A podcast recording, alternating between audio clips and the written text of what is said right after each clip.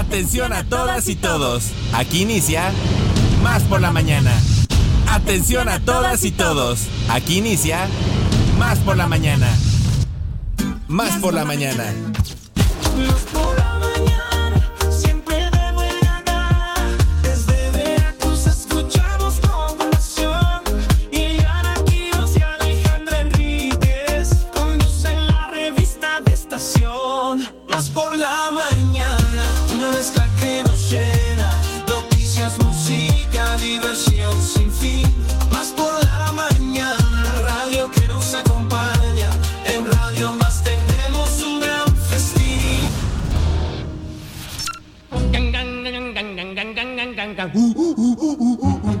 A un brujo que es doctor, mi amor, le fui a llorar.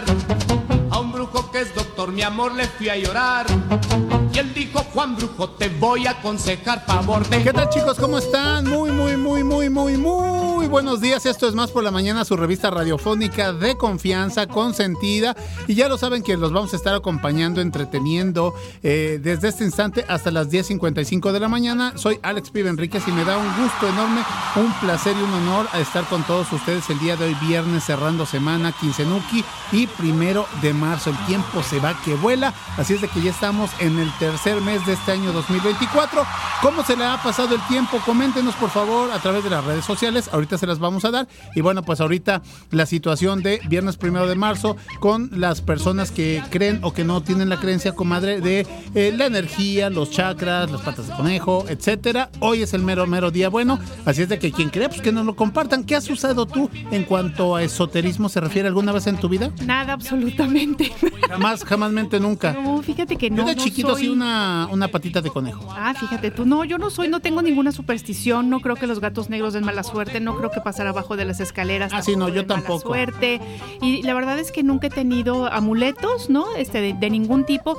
Tengo cosas que eh, me hacen, o sea, que son cosas como personales, Claro. que siento que mucho me valor remiten a cosas, ¿no? Y que entonces me dan energía, me, me hacen estar contenta. Nuestras tarjetas de débito. Por, por ejemplo, cuando es quincena nada más, Sí, y claro. durante media hora, porque después aplica Fórmula 1. Efectivamente, así es que bueno, pues para todas aquellas personas que sienten que el día de hoy es un día, este, bueno, pues importante, coméntenos qué es lo que ustedes hacen, cuáles son sus creencias, ¿no? Nos encantará saber, ya saben que en este programa nos encanta la pluralidad y además el micrófono siempre está abierto para ustedes, queridas y queridos compañeros. Claro que sí, comadre. Y bueno, quiero decirles, mi querísima Ile Quiroz, que eh, yo tengo varios amuletos. Rafita, tengo un amuleto que Rafita es en el máster. Nuestros productores, otro gran amuleto. Alita Mota, está también por ahí Lalito Soto, que nos está Ah, apoyando. bueno, yo esos amuletos, Sí, claro por eso que te digo. sí, pues y tú, mi amuleto sí. principal, mi queridísima Igualmente, Ile mi Quiroz, ¿eh? compadre.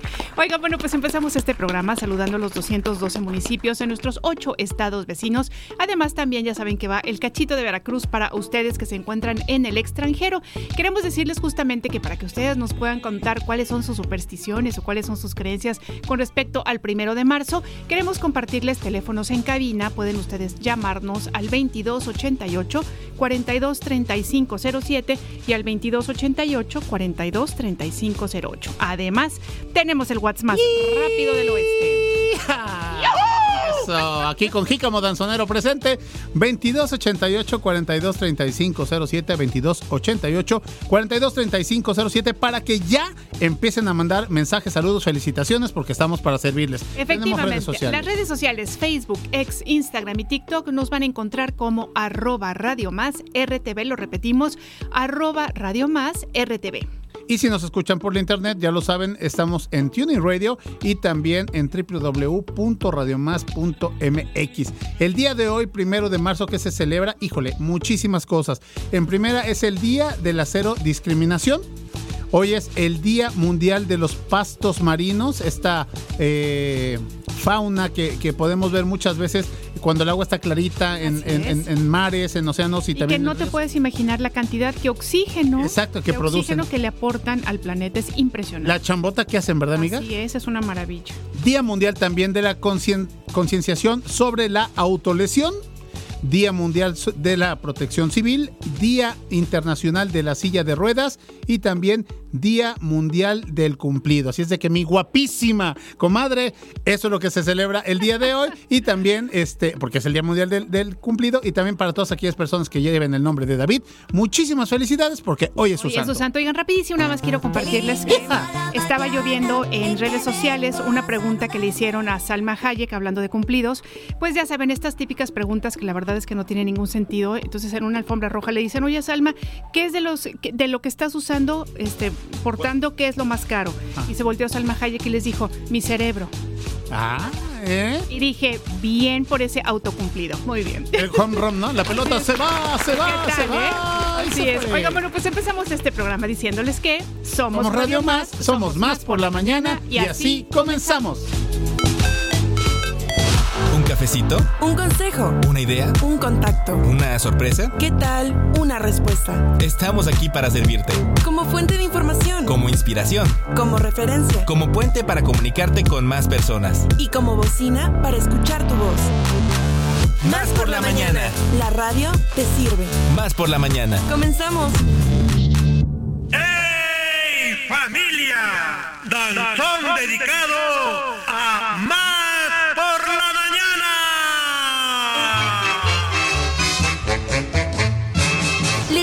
bienvenida a Jícamo Danzonero. La sección que te sumergirá en el encantador mundo del danzón. Conducido por Irene Feternatansky. Y te llevará en un viaje en el tiempo, desvelando los secretos ocultos detrás de cada paso elegante y cada acorde apasionado. Descubre la cultura del danzón y cómo se convirtió en una expresión artística que unió generaciones y trascendió fronteras. Escucha la historia, mitos y obras famosas de este baile tradicional. ¿Son ciertas las historias sobre las parejas que bailaban sin tocar el suelo? ¿Existe un danzón mágico capaz de curar corazones rotos? Déjate seducir por el ritmo del danzón en Más por la mañana. Prepara tus zapatos de baile y déjate llevar por el ritmo seductor de Jícamo Danzonero. con Irene Feternatansky.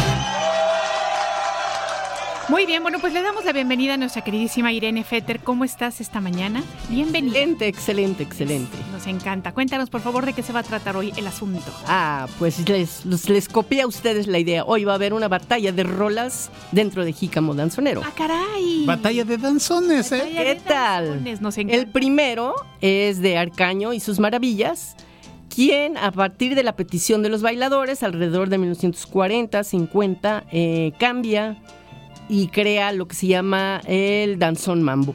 Entonces, a partir de una música clásica, crea un danzón mambo. Abusados con eso. Y la segunda, nada menos que Compay Segundo. Ay, hijo.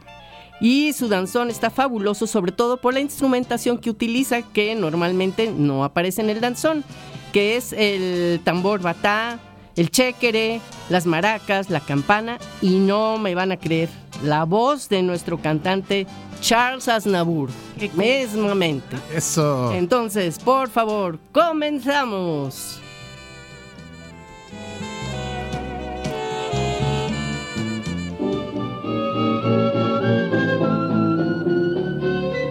El danzón gozó de la preferencia de los bailadores durante 30 años, después de lo cual los músicos tuvieron que recurrir a la fusión o incorporación de otros ritmos para que pudiera seguir compitiendo con otros géneros musicales, tanto internos como externos. Para ilustrarlo, traigo dos ejemplos. Uno de la Orquesta Arcaño y sus Maravillas y el otro de Compay Segundo. Vamos a hablar primero sobre Antonio Arcaño.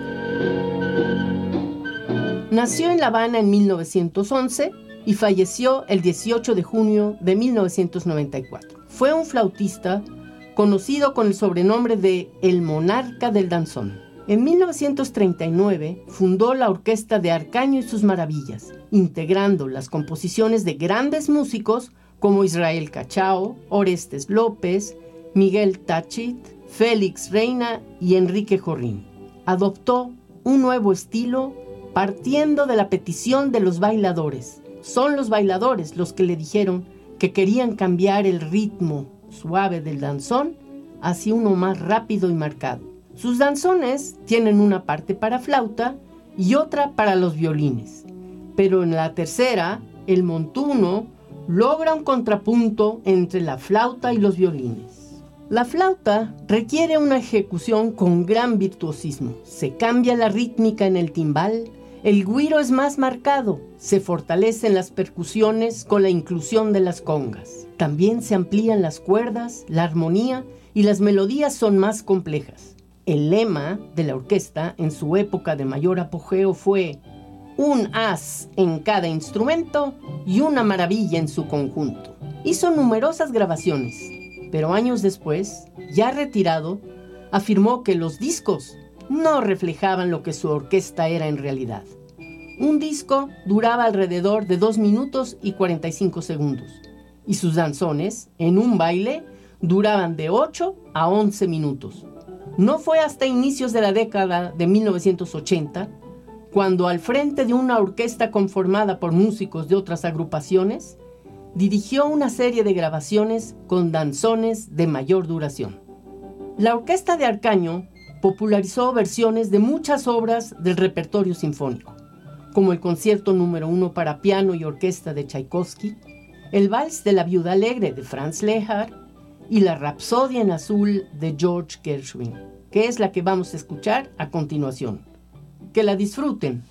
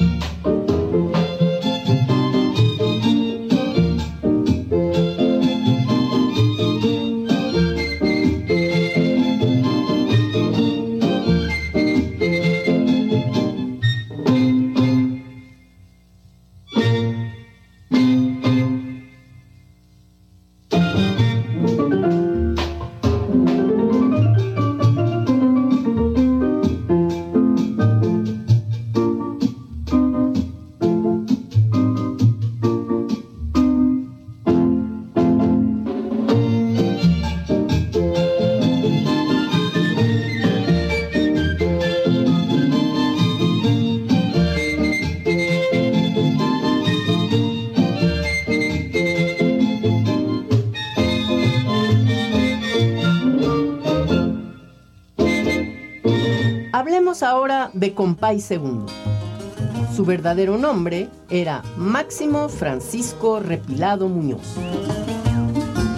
Fue un músico cubano que nació el 18 de noviembre de 1907 en Siboney, Santiago de Cuba, en la costa oriental de la isla, en una familia de humildes campesinos, y murió en La Habana en 2003.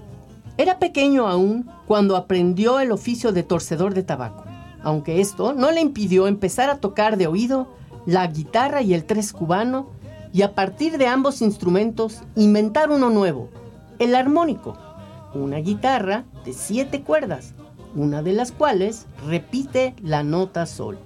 En 1949 formó con Lorenzo Yerrezuelo guitarrista de Siboney, el dúo de los compadres, nacido con el propósito de rescatar la música de monte adentro, los sones de su tierra oriental. Fue entonces cuando recibió su apodo, ya que a Resuelo se le conocía como compay, que es un diminutivo oriental de compadre. Él, que tocaba el armónico y hacía la segunda voz, pasó a ser compay segundo. Desafortunadamente, el dúo se separó en 1955. Durante casi 20 años actuó en círculos reducidos y con poca o ninguna trascendencia en los medios, e incluso llegó a tocar para los turistas en las tabernas y hoteles de La Habana. Pero su vida artística remonta con sus visitas a España en 1994 y 1995, con motivo de los encuentros del son cubano y el flamenco y en 1997 con la grabación del disco Buenavista Social Club junto con otras celebridades como Omar Aportuondo, Rubén González, Ibrahim Ferrer, Pío Leiva y Elías Ochoa. A continuación les comparto el danzón Se perdió la flauta, que forma parte de su álbum Calle Salud de 1999, en el que hay una fusión de guajira, guaracha, bolero son y danzón vocal. Adelante, por favor.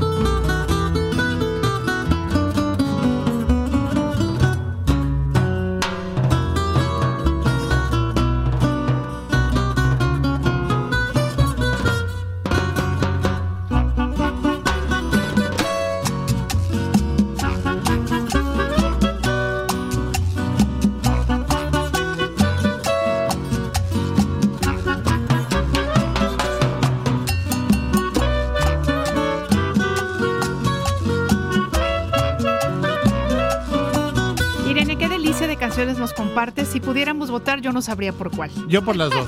yo sí sé, por las dos. nosotros sí podemos votar por las dos. Claro que sí, amiga. Muy bien. Irene, muchas gracias. Claro, gracias a ustedes y hasta la próxima. Hasta la próxima, hasta la próxima Irene. Nosotros continuamos. Esto es Más por, la, mañana.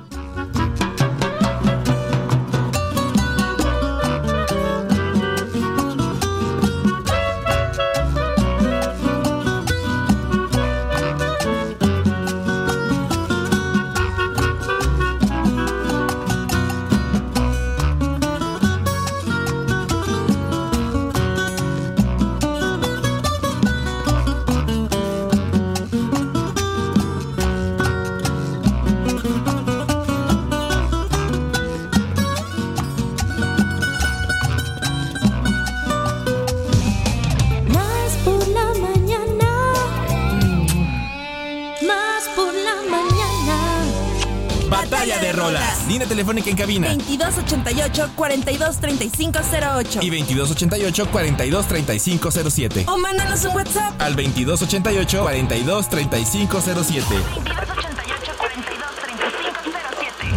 Que comience la batalla de rolas.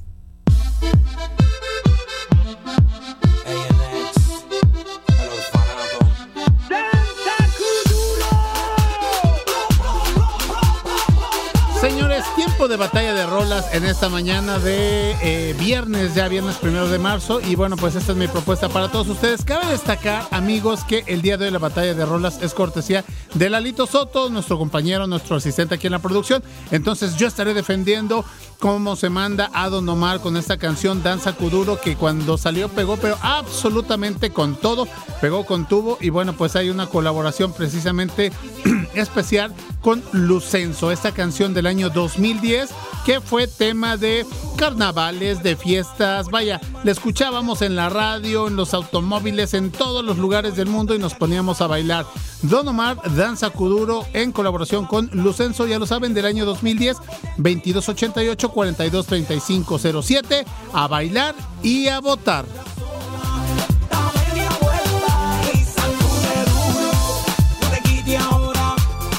Batalla de rolas.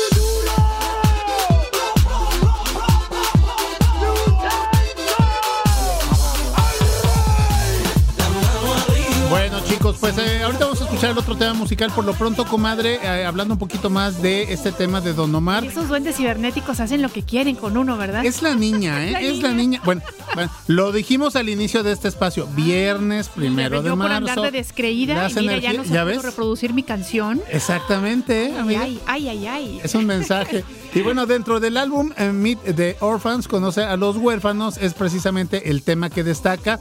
Y no sé si a ti te tocó bailarla o te tocó este, escucharla, Sí, verla. que Sí, sí, me tocó bailarla, sí, como no, en las fiestas, en bodas, en todo, ¿no? Sí, sí, claro. Excelente. Bueno, pues vámonos ahora con tu tema musical. Muy bien.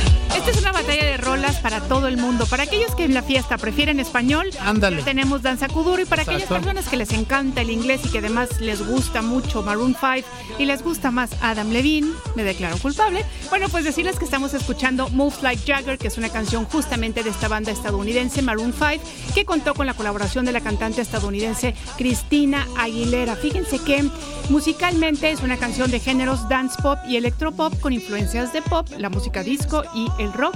Y su letra trata en que el intérprete intenta impresionar a una chica con suaves movimientos similares a los del vocalista de The Rolling Stones, Mick Jagger. Así es que bueno, esta es mi propuesta esta mañana. Ya saben ustedes que es Moves Like Jagger de Maroon 5 y pueden ustedes votar al 2288 423507 y también al 08. Nos vamos a un cortecito, pero volvemos rapidísimo. Bailando.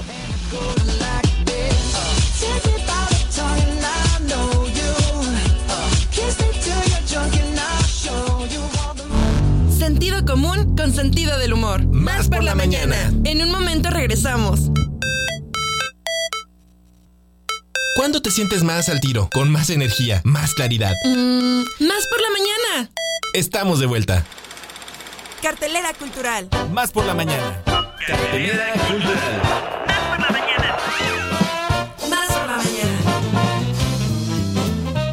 Bueno, pues regresamos, son 9 de la mañana con 29 minutos. Esto es más por la mañana bajo la producción de Alemota, de Josué de la Fraga. Lalito Soto está ahí en asistencia de la producción. Mi queridísima comadre Ile Quiroz, Alex Pibe Enríquez, estamos aquí al habla y tenemos una interesante entrevista. Así es, queremos darle la bienvenida a la actriz Eunice Zamora. Eunice, es un placer saludarte. ¿Cómo estás? Muy bien, muchas gracias. Buenos días, chicos. Oye, pues, muy agradecidos por el espacio. Nada que agradecernos, Eunice, te mandamos un abrazote. Y bueno, pues queremos saber de esta lectura dramatizada, El teléfono descompuesto de la Malintzin, que además, bueno, pues ya se estrena mañana, así es que por favor cuéntanos todos los detalles. Sí, eh, es una obra eh, de un actor aquí jalapeño, de. Nazario Montiel, con más de 50 años de trayectoria en la ciudad, y relata la historia de desde la llegada de Hernán Cortés a Veracruz hasta eh, hasta su hasta lo, lo que antiguamente llamamos el, el árbol de la noche triste. Pero que ahora es este pues el árbol de la noche victoriosa. Nosotros lo que queremos darle protagonismo no es precisamente a Cortés, a Cortés lo tomamos como un hilo progresivo a través de Veracruz, en Puebla, Tlaxcala, pero queremos darle un mayor protagonismo a, a la Malitzin, al señor Jitocomecoa, al señor de Tlaxcala, a Cicotenca el Hermoso. Eh, también queremos como que dar mayor protagonismo a estos estrategas que fueron los que realmente hicieron todo el to- todo posible para que Cortés fuera, viniera y demás. Excelente. Oye, eh, yo, eh, Unice, yo te quiero preguntar, bueno, eh, es interesante la temporadita que vas a presentarte en el Centro Recreativo Jalapeño porque es 2, 3, 4 y 5 de marzo. Entonces estamos hablando que es sábado, domingo, lunes y martes. Exacto, vamos a estar desde mañana hasta el martes, vamos a estar a las 7 de la noche en el Foro Guadalupe Valderas, en el Centro Recreativo Jalapeño. La entrada es completamente libre. Excelente, entonces bueno, es importante decir que es marzo 2, 3, 4 y 5 a las 7 de la noche y me parece muy interesante, Eunice, porque ya ves que a lo largo de la historia, ¿no? De repente el papel de los personajes históricos va cambiando, ¿no? Entonces, últimamente ha, ha habido como una revisión justamente sobre el papel y la figura de la Malinche, antes visto como traidora, ¿no? Y ahora, bueno, pensando en justamente cómo son mujeres que han tenido que sobrevivir para adaptarse y que además no les preguntaban si querían o no querían, ¿no? Exacto, nosotros también intentamos reivindicar el papel de la Malitzin, más allá de solo como como nos ha dictado la historia hasta hace un tiempo, eh, una esclava vendida, ¿no? Y ella como una traidora, nosotros la vemos como una estratega, una traductora, una mujer de, de la guerra también que, que, que hizo los grandes pactos entre los señorías sin los cuales Cortés pues no hubiera podido avanzar. Claro, sí. Oye, sin duda una mujer brillante y como dices tú, estratega y con muchísima idea de la política.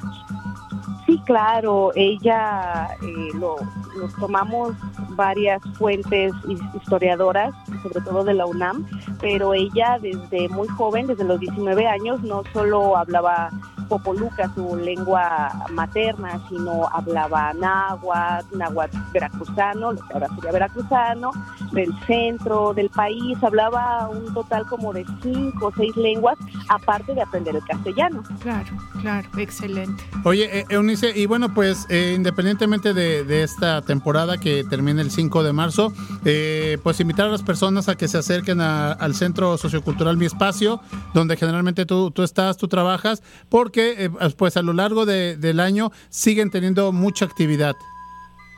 Sí, claro. En el Centro Cultural Mi Espacio está ubicado en Barrachina, en el último piso, en la parte de atrás. Ahí eh, tenemos de todo. Tenemos desde clases de baile, se hace teatro, también hay meditación. eh, ojalá pudieran acercarse a ver el espacio, porque aparte de que está dentro del corazón de la ciudad, La tiene muchas actividades interesantes. Oye, Eunice, compártenos redes sociales, por favor, de mi espacio. Sí, claro, en Facebook pueden encontrarnos como Mi Espacio, también en Instagram, arroba Mi Espacio, y este, ahí pueden contactarnos en cualquier momento. Excelente. Bueno, pues Eunice Zamora, muchísimas gracias por haber tomado la llamada que eh, pues esta temporada de El teléfono es compuesto de la Malitzin sea todo un éxito. 2, 3, 4 y 5 de marzo en el, en el Centro Recreativo Jalapeño a las 7 de la noche. Además, entrada libre. Entrada libre, ¿no? O sea, exactamente. importantísimo este, mencionarlo nuevamente porque todas aquellas personas que estén interesadas, no hay pretexto, vayan y acompañen a Eunice y a todo el elenco de esta lectura dramatizada. Te mandamos un abrazo, Eunice, muchas gracias. Muchas gracias, les mando un abrazo, chicos. Gracias, que estés muy bien. Claro que sí, y nosotros continuamos. Esto es más por la mañana. Cultura UNAM, junto a la revista radiofónica Más por la Mañana, presentan Un contenido de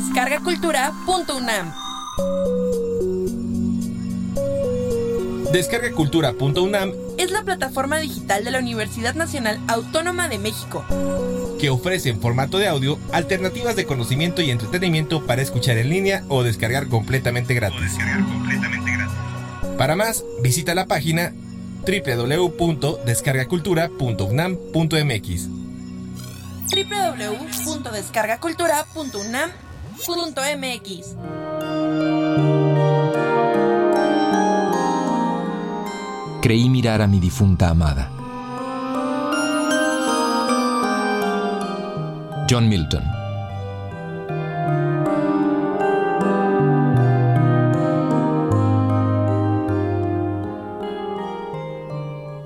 Creí mirar a mi difunta amada, traída de la tumba como Alcestis, devuelta por Alcides a su esposo, y pálida, aunque libre de las parcas.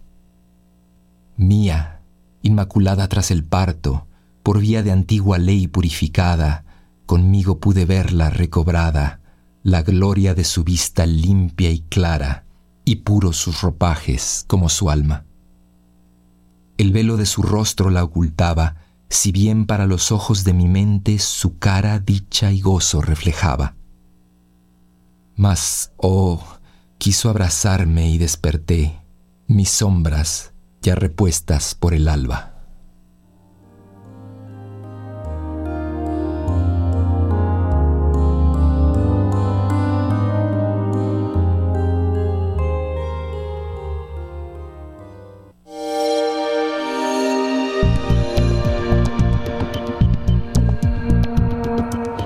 Atención amantes de la música académica. Sección informativa del Instituto Superior de Música del Estado de Veracruz. ISMEV. Toda la información sobre las actividades y eventos más importantes del ISMEP. así como las últimas novedades en el mundo de la música académica.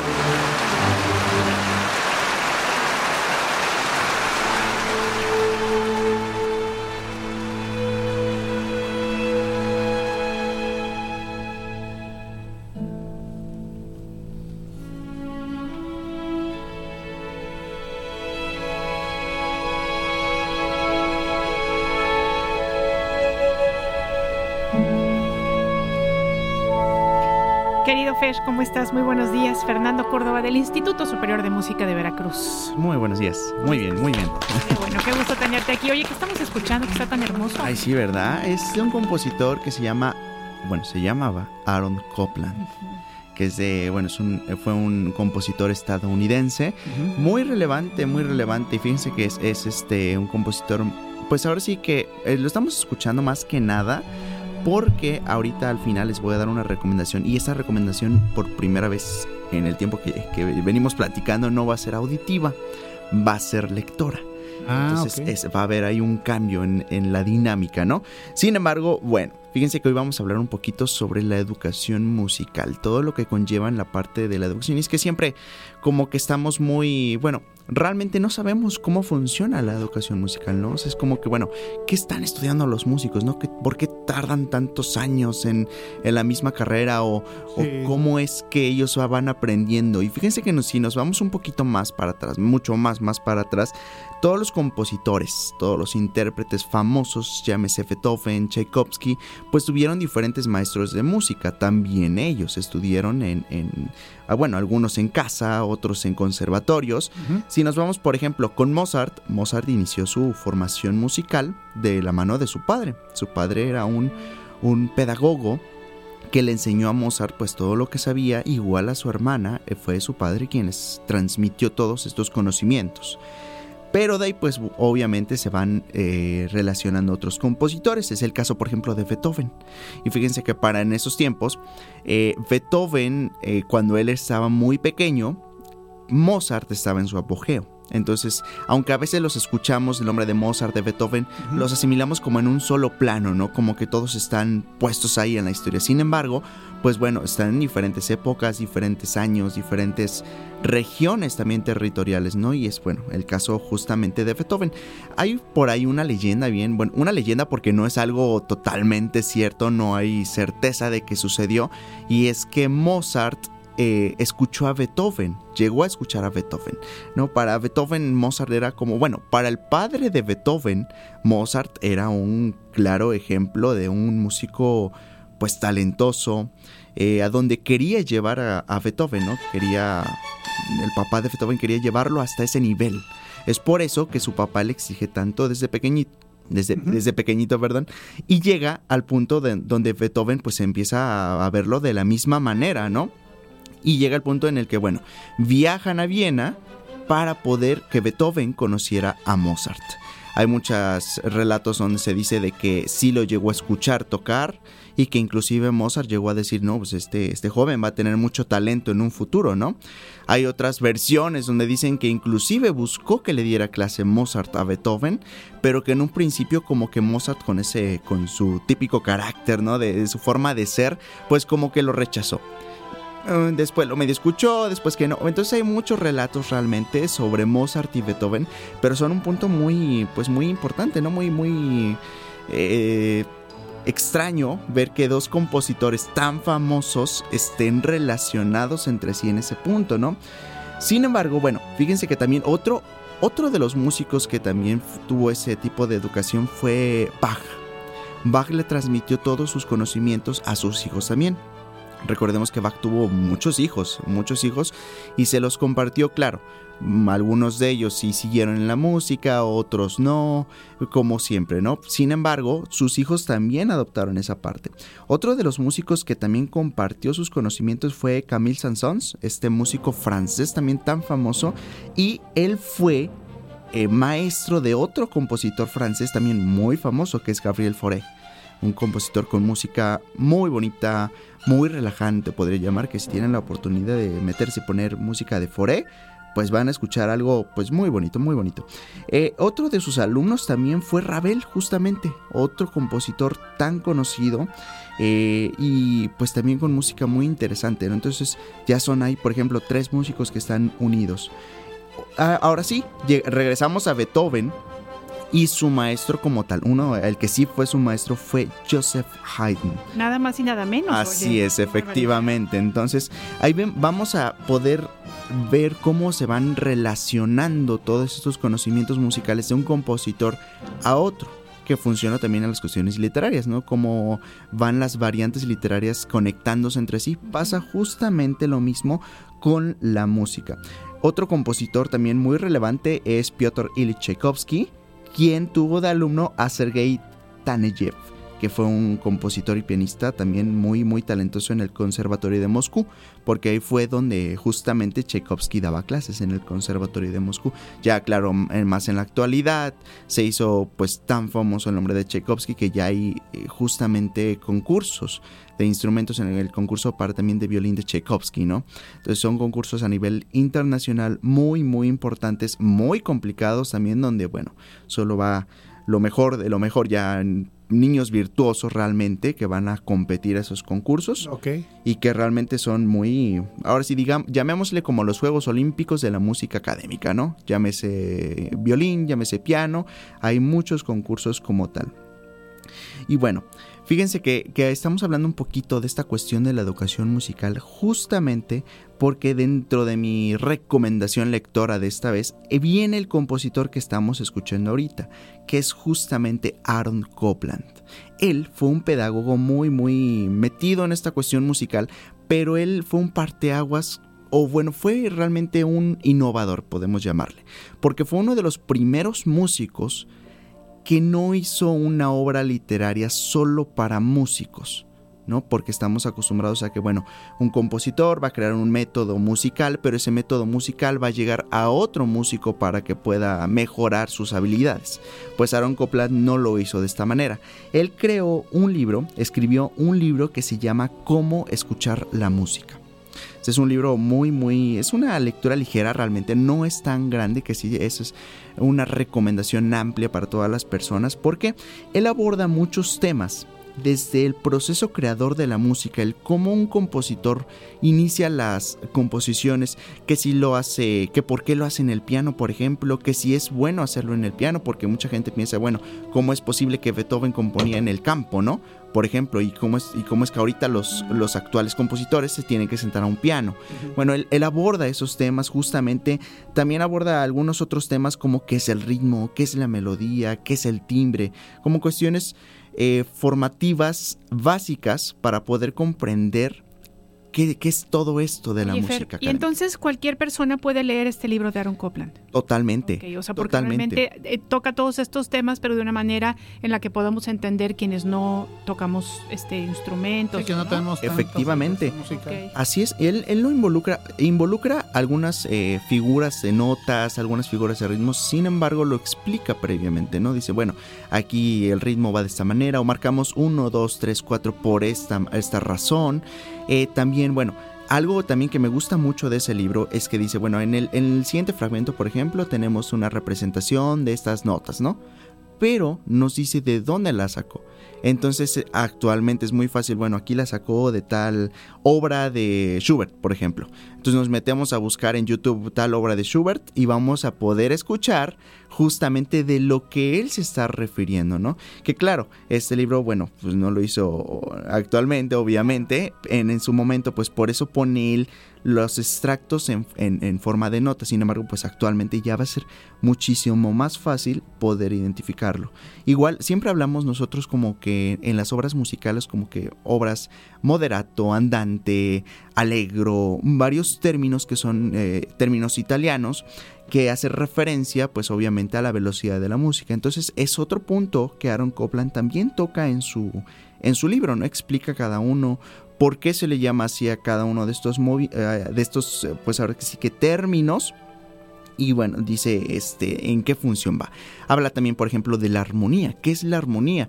Los músicos, bueno, sabemos que la armonía es eh, realmente una materia que llevamos desde un principio, que es amplia, una, una materia amplia Ajá. para poder comprender, para poder afinar también, para poder componer. Varios puntos que lleva la armonía es llamémosle las matemáticas de la música, la armonía. Oye, a mí me llama muchísimo justamente la atención y yo digo, bueno, a ver, cuando alguien va a estudiar música, justamente cuáles son las materias que lleva. Mira, ya nos estás contando sí, una de ellas de la armonía, Así ¿no? es. Ajá. Justamente una de esas materias es armonía que de ahí se desprende. Mar, llamémosle como que en la escuela llevamos como matemáticas, después llevamos álgebra, después llevamos, bueno, una variante de, sí, sí, de las sí. matemáticas, ¿no? En, en, la música también tenemos armonía, tenemos contrapunto, tenemos análisis. Ahí van como tres, tres materias que se relacionan entre sí, sin embargo se van viendo por pasos, ¿no? Para poder comprender una tras otra, porque entre más va avanzando, pues más se va volviendo más complejo.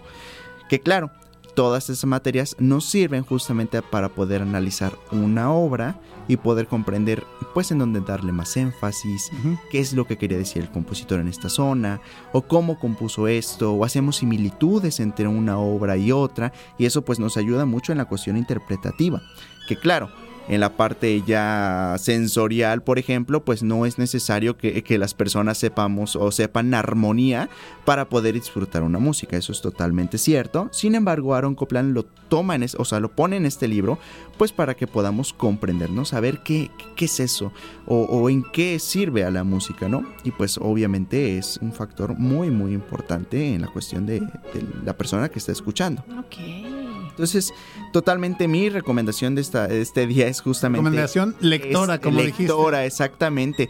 De uno de los únicos libros que existen para todo tipo de público que nos va a ayudar a comprender, a disfrutar, a conocer un poquito más de la música. No les digo que es una lectura ligera realmente, un librito de que serán unas 150 páginas. Okay. Eh, claro, hay ilustraciones, habla un poquito de historia también, o sea, es como que una, una guía rápida de inicio para poder eh, disfrutar la música. Que, Oye, claro, además, lo que está padrísimo es lo que nos dices, ¿no? Que puedes hacer referencia a cierta partitura, ¿no? Claro. Tú puedes Ya la entonces buscas. buscarla y, Claro. y escucharla, ¿no? Y te- Como audiolibro. Sí, la verdad. Sí. Está muy bien. muy Sí, sí, sí. bien. Oye, es- eso era muy padre, ¿no? Como que una, una edición posterior como que ya incluyera su uh, justamente su audiolibro ya seleccionado, los, los ejemplos y todo, ¿no? Que no ha salido, pero No- estuviera muy, muy No padre. tardando. Oye, Fer, y hablando un poquito ya de, de, de cuándo arrancan los ciclos escolares en el ISMEB o, o los cursos, ¿qué, qué, qué periodos son para las personas que nos están escuchando, ¿no? Ya que estamos tocando este tema, ¿no? A- académico, por así claro que decirlo. sí. Fíjense que vamos a guardar, vamos a guardar un programa específicamente para darles todos los detalles de esta próxima convocatoria Ok. que ya se acerca. Ya se acerca y ahí voy a tener una invitada especial para que nos, nos pueda compartir todo esto que va a ser la subdirectora académica del Instituto Superior de Música del Estado de Veracruz para que nos cuente todos los detalles sobre quién puede ingresar, eh, desde qué edades, nos va a abarcar también cuestiones como qué talleres se, se enseñan en, en- en el instituto, porque no solo es como que un instituto sobre para las personas que vayan a hacer la licenciatura nada más, no, tenemos también otros talleres que complementan esta educación. Igual si hay personas que estén estudiando en otros, en otras escuelas, en otras eh, academias, también pueden complementar su educación musical en estos talleres que aportan muchísimo a, la, a educación musical de, de todos los alumnos, ¿no? Entonces, yo creo que le vamos a dejar ese, ese programa totalmente para Específico, que claro. específico para toda la cuestión académica del instituto y aquí sí todas las dudas vamos a resolverlas ahí. Ah, muy bien, muy bien, con la subdirectora. Así es, con la subdirectora académica del Académica. Instituto Superior de Música del Estado de Veracruz. Excelente, oye, pues a ver, ¿qué más, qué más podemos preguntarle a este muchacho? No, pues nada, agradecerle. Es- oye, este dato cuando las la vida de Mozart y de Beethoven se iban a cruzar, ¿no? Ah, Uno sí, como alumno sí. y otro como maestro.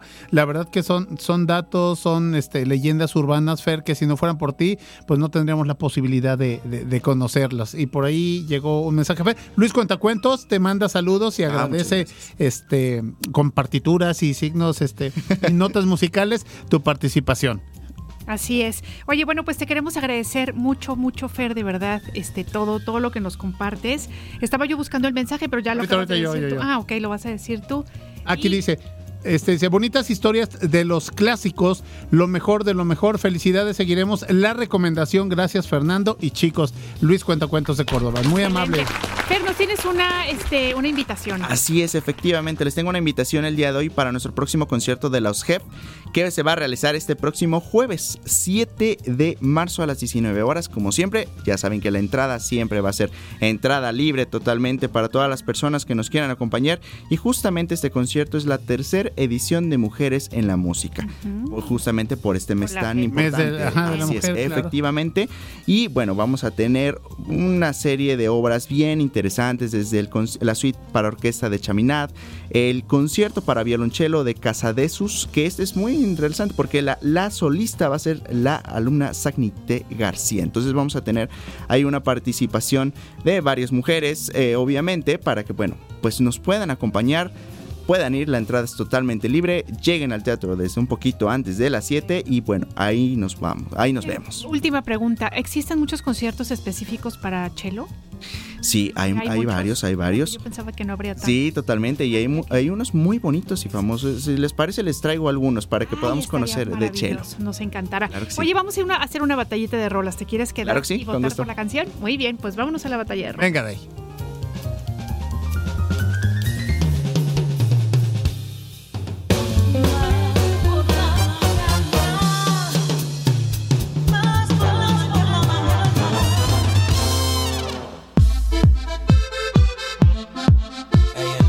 Queridísimo Fer, amigos que están escuchando esta mañana, este, más por la mañana, vámonos con la batallita de rolas, segundo round. Y es que yo, mi querido Fer, estoy defendiendo este tema de Danza Kuduro de Don Omar, que salió en el año 2010.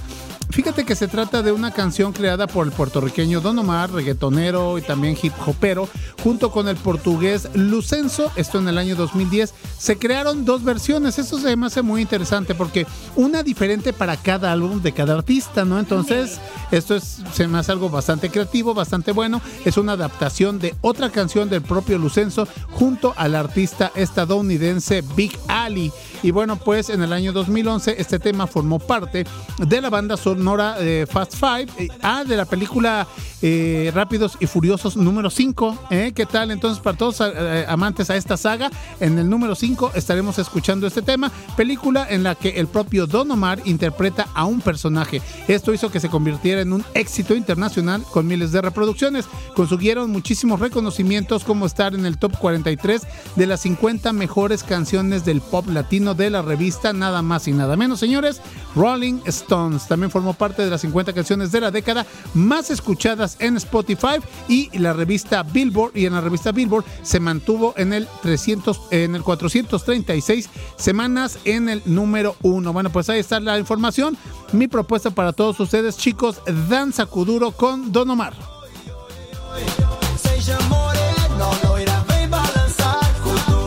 Batalla de rolas.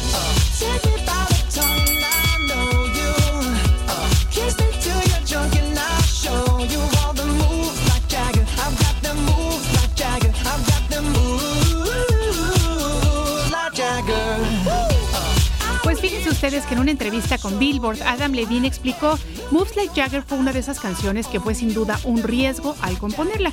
Es una declaración de amor muy audaz. Nunca hemos lanzado una canción así, pero es interesante hacer algo diferente, hacer algo nuevo. Estoy feliz de que a todo el mundo le gusta y yo creo que eso va a ser la, también no va a ser la excepción aquí en Más por la Mañana porque ya estamos teniendo votos. Sí, sí, y bueno, sí. pues ya hay algunos para Moves Like Jagger. Así es que bueno, esta es la canción que yo defiendo esta mañana. Recuerden que pueden ustedes votar al 2288 423507 y al 2288 423508. Querido Fer, ¿por qué canción, este, qué canción escoges el día de hoy? Aso, qué difícil decisión, la verdad. Qué difícil. Y Fíjense que esta vez me voy a ir justamente por lo que estamos escuchando, Danza Kuduro. Bien, mi Fercho, hermano.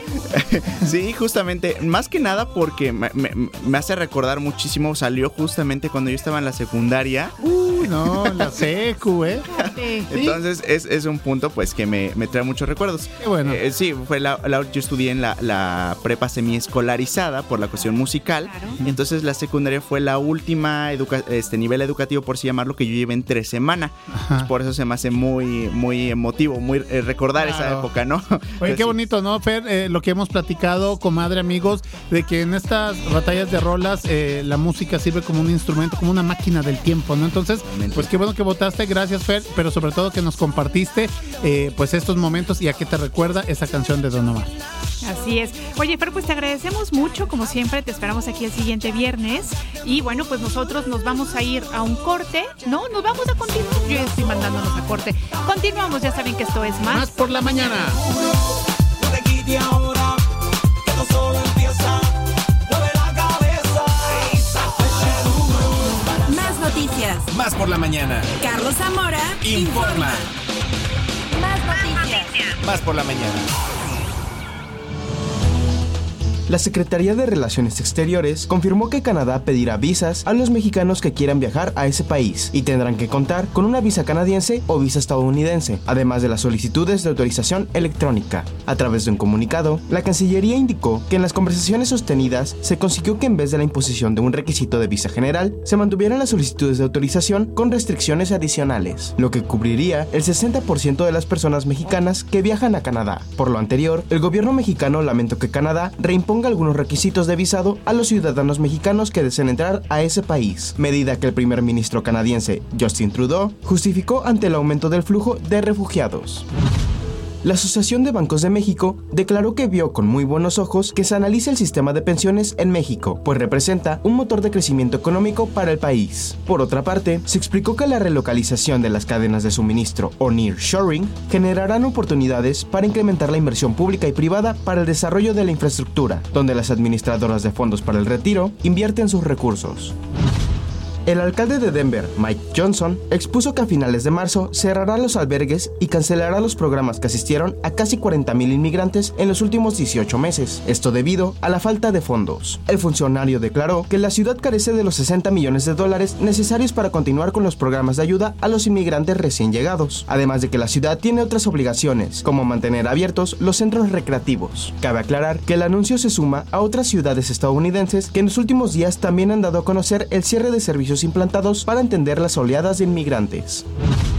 El Ministerio de Sanidad de Gaza dio a conocer que el número de víctimas por la ofensiva militar de Israel llegó a al menos 30.034 muertos y 70.457 heridos. Asimismo, el ministerio explicó que el número de víctimas aumentó después de que la ocupación israelí cometió nueve masacres contra familias en la franja de Gaza, que resultaron en 81 muertos y 132 heridos. Sin embargo, estas cifras no incluyen a los más de 70 muertos y 250 heridos que dejó un ataque israelí contra gazatíes que se aglomeraban en el reparto de ayuda humanitaria en la ciudad de Gaza.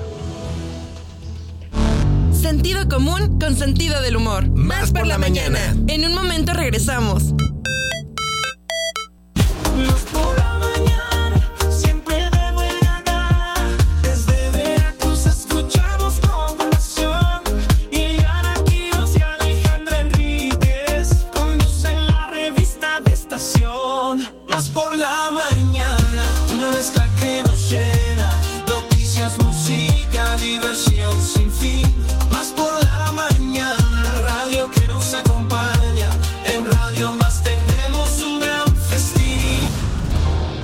La Secretaría de Cultura Federal, Institución encargada de la promoción y difusión de las expresiones artísticas y culturales de México, así como de la proyección de la presencia del país en el extranjero. y la revista radiofónica Más por la Mañana presentan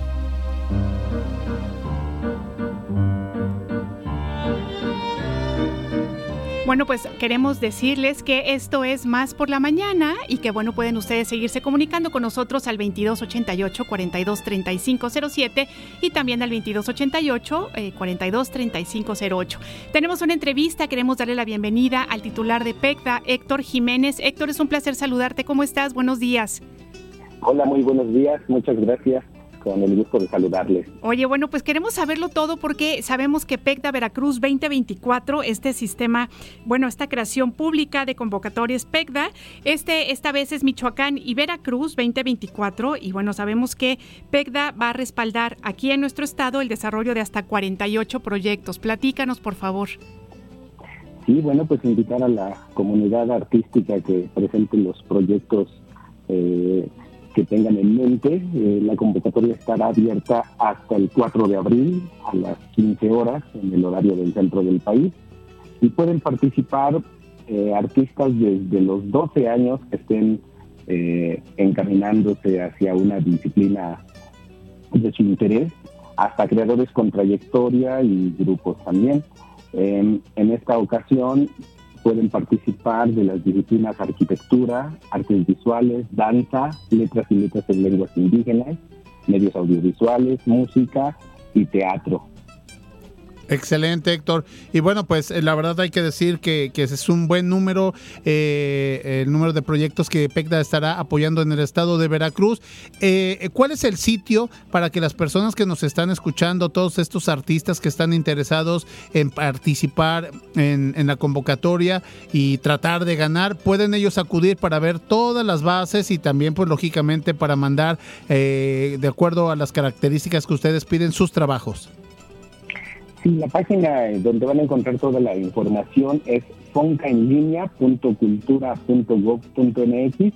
Ahí tienen eh, las bases generales de participación y además es la plataforma donde van a registrarse y van a eh, desarrollar todo eh, la, la propuesta del proyecto y en su momento subir los eh, archivos que demuestran su trayectoria, que demuestran sus trabajos previos, eh, que demuestran pues su personalidad para, para participar en la, en la convocatoria.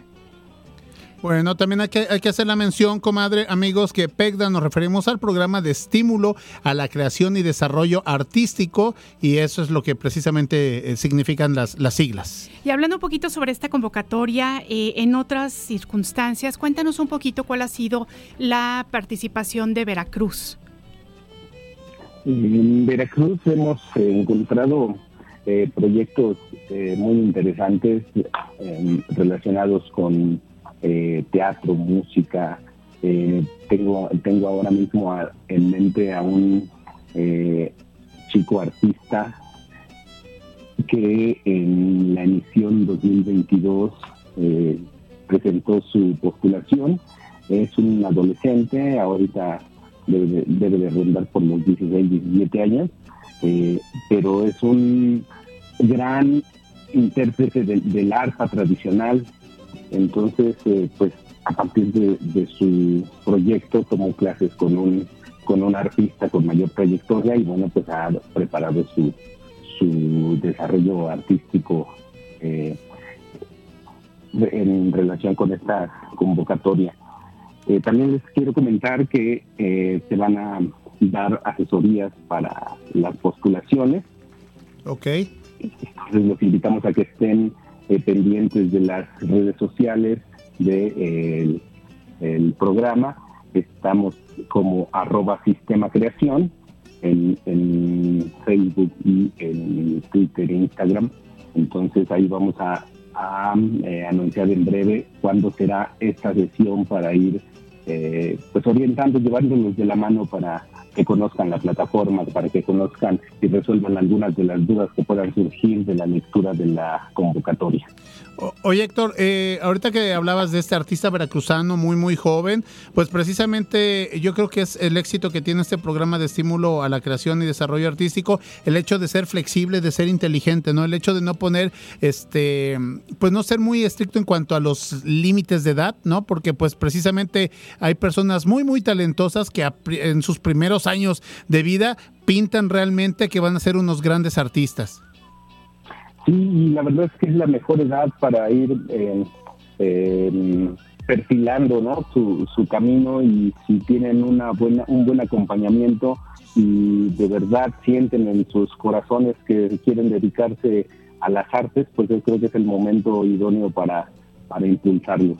Claro que sí, porque justamente las categorías, eh, hablando justamente de adolescentes, y es adolescentes creadores nuevos talentos para mayores de 12 y menores de 18 años, ¿no? Creadores e intérpretes destinada a mayores de edad también, creadores con trayectoria, que comprende también a creadoras y creadores mayores de edad, apoyo a producciones escénicas para grupos artísticos dedicados a las artes escénicas y también investigación y difusión del patrimonio cultural dirigida a investigadores e investigadores mayores de edad.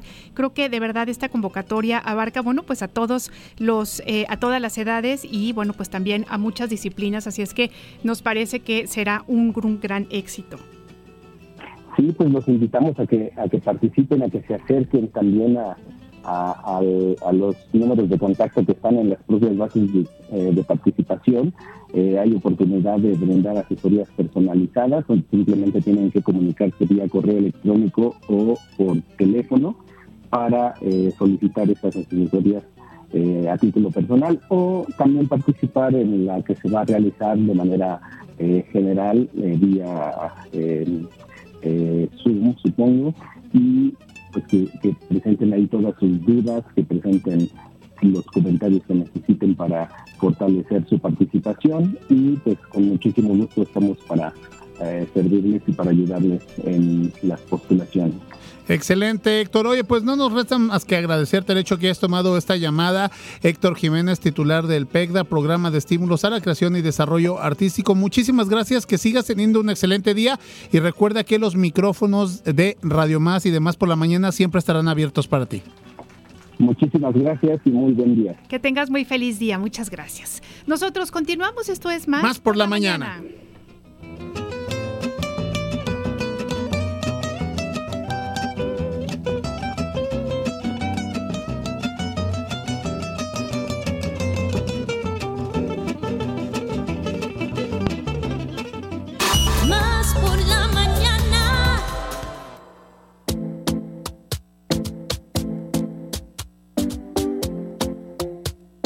Oigan, bueno, pues como siempre, este programa se preocupa por buscar hacer comunidad, porque podamos ser empáticos y que podamos ayudar a las personas que lo necesitan. Queremos decirles que estamos pidiendo donadores de sangre O positivo con siete horas de ayuno para la bebé Alena Flores Ali. Y bueno, pues ella se encuentra en, neonatología, terapia intermedia, en el Hospital Ángeles de Jalapa, en el Cunero. Dos, es una chiquita recién nacida que está ahorita necesitando eh, donadores de sangre O positivo. Ojalá amigos y amigas. Pueden ustedes acercarse. Ojalá. Siete horas de ayuno y bueno, por favor, este, hagamos comunidad. Es una criaturita que apenas está empezando esta vida y bueno, pues que es muy importante que nosotros podamos apoyarla. Claro que sí, comadre. Ojalá que así sea. Y bueno, pues eh, tenemos mensajitos. Mil gracias a todos ustedes que se toman el tiempo y la molestia de escribirnos unas líneas, unos, unos comentarios. El primero de, de ellos dice: Muy buenos días, hermosa Ileana. Coincido. Buen día, caballero pibe. Saludos desde Leona Vicario, municipio de Puerto Morelos, en Quintana Roo. Les saluda su fiel radio escucha José Valdivia. Y manteniendo la tendencia, ya les hice su cumplido. Y eh, por favor, les pido un saludo. Claro que sí, para mi hermosísima madre, Anselma Torres. Señora, un abrazote, un saludo muy especial. Y para mi hermano, Servando. Y pues aprovechando, le mando una felicitación en su santo al rey David, al que cantaba las mañanitas. es chistechín del día de hoy, porque el hoy precisamente chistechín. es el santo de todos aquellos que lleven el nombre de David. Fuerte abrazo. Muchísimas gracias, Pepe. También tenemos excelente día a ambos. Un abrazo fuerte. Mi voto es para Don Omar Danza Kuduro. Y también Helga Fetter nos dice: Hola, se me hizo algo tarde, puesto que tuve que hacer un trabajo. Los saludo con mucho gusto y oiré el jícamo al ratito. Hasta la próxima.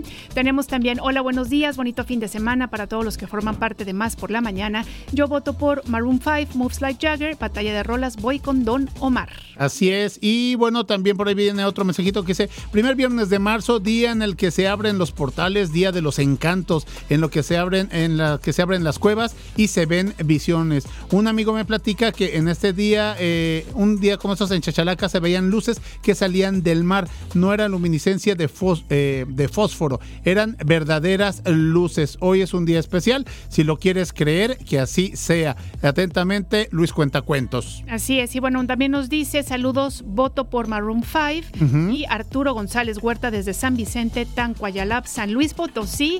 Muchas gracias, qué emoción que nos estén escuchando. Mil, mil gracias. Por allá. Comadre, amigos, les recordamos que estamos también, tenemos un pase doble para Cocinando el Amor el día de mañana a las 7 de la noche en el JJ Herrera. Lo único que tienen que hacer es comunicarse con nosotros y se lo van a llevar eh, de manera muy rápida para que se vayan al teatro y vean eh, la actuación de eh, este Eduardo Santiago. Oigan, y también decirles que el día de mañana en el Museo de Antropología es este happening de este eh, festival Mishli, en donde, bueno, pues habrá eh, fauna nuevamente, flora y fauna del bosque de niebla, harán esta gran presentación, así es que acérquense el día de mañana, es también entrada gratuita a las 12 del día en el Museo de Antropología. Perfecto. Bueno, pues nosotros continuamos. Esto es más por la mañana.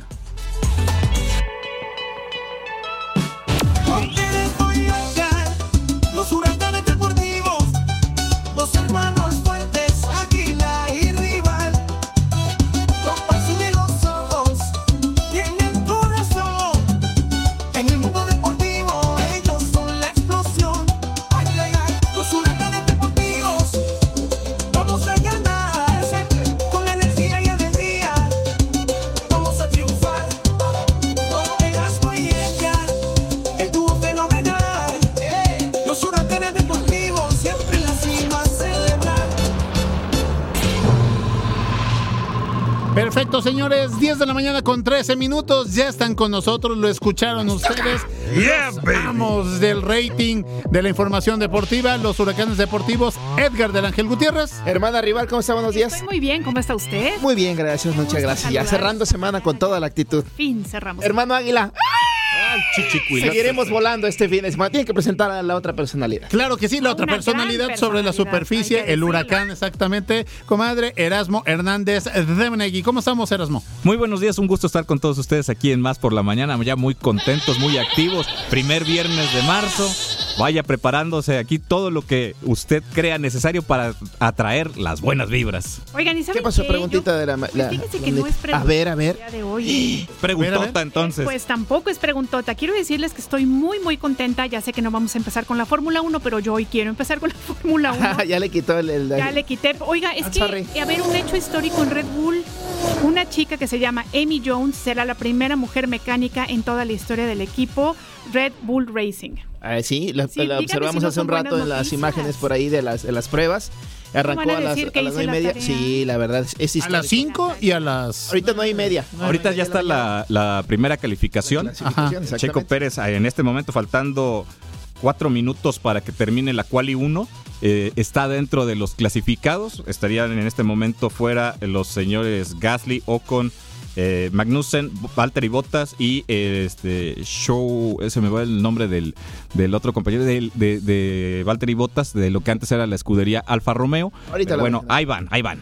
Pero es mañana, ojo, ¿eh? Mucha gente piensa que es el domingo. No, es mañana mañana. en las- Bahrein. En Bahrein, mañana a las 9 de la noche. Pero bueno, hoy saludos a la gente de San Vicente Tancuayalap, ahí muy cerquita de Ligo, Veracruz.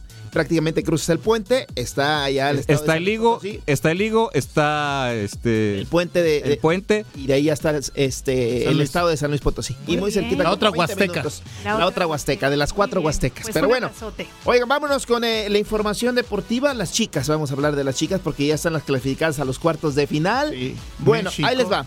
Y hay un dato curioso, ¿eh? Ahí les va el dato curioso de la número 8, quien clasificó de una forma, pues no tan peculiar. panzazo. De panzazo, pero ahí les va Ah, qué. muy, ya sé que ya. Bueno, Canadá clasificó como primero con nueve puntos, eh, más 13 en, en cuestión de goles. Brasil en segundo lugar también invictas con nueve puntos.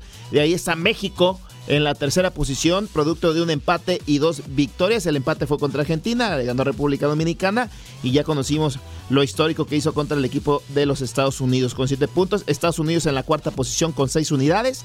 Colombia con seis puntos, Paraguay con seis puntos y Argentina con cuatro puntos alcanzó a clasificar a la siguiente ronda. Ojo, Como mejor tercero y de. Costa Rica y Puerto Rico Eso está bueno. tenían tres puntos, Ajá, los dos dos. goles a favor, Los dos. cuatro en contra, Los dos. y cinco tarjetas amarillas. Los dos. Los dos equipos. Que son criterios de desempate, amiga. Exactamente. Ah, sí. Acá, como lo hacemos en el barrio, nos aventamos al volado. Ay, No hubo de otra. Sorteo así. Así fue acá. Un sorteo. Mucha gente quería que se jugara un partido, pero ya era muy... eh, Desgastante. Oigan, Es muy complicado no también ajustarlo en-.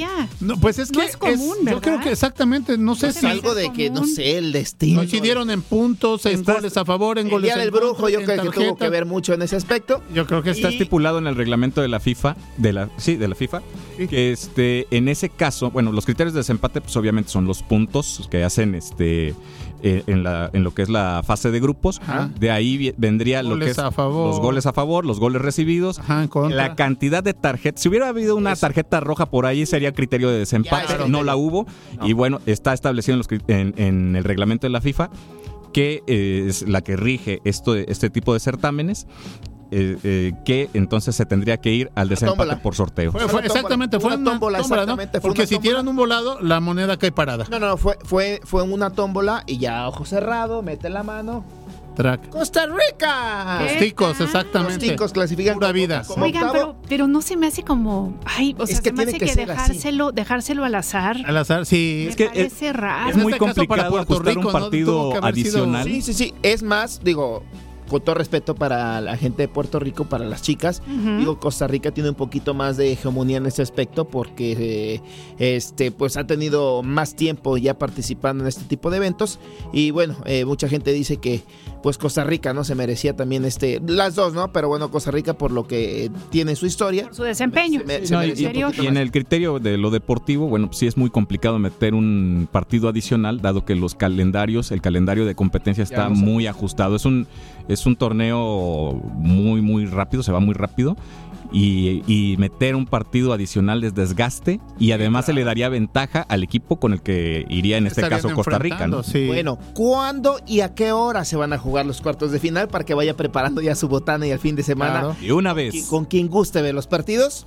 Así es que mañana a las 6 de la tarde, 18 horas, como le pegue su regalada gana decirlo, Canadá se estará enfrentando a Costa Rica.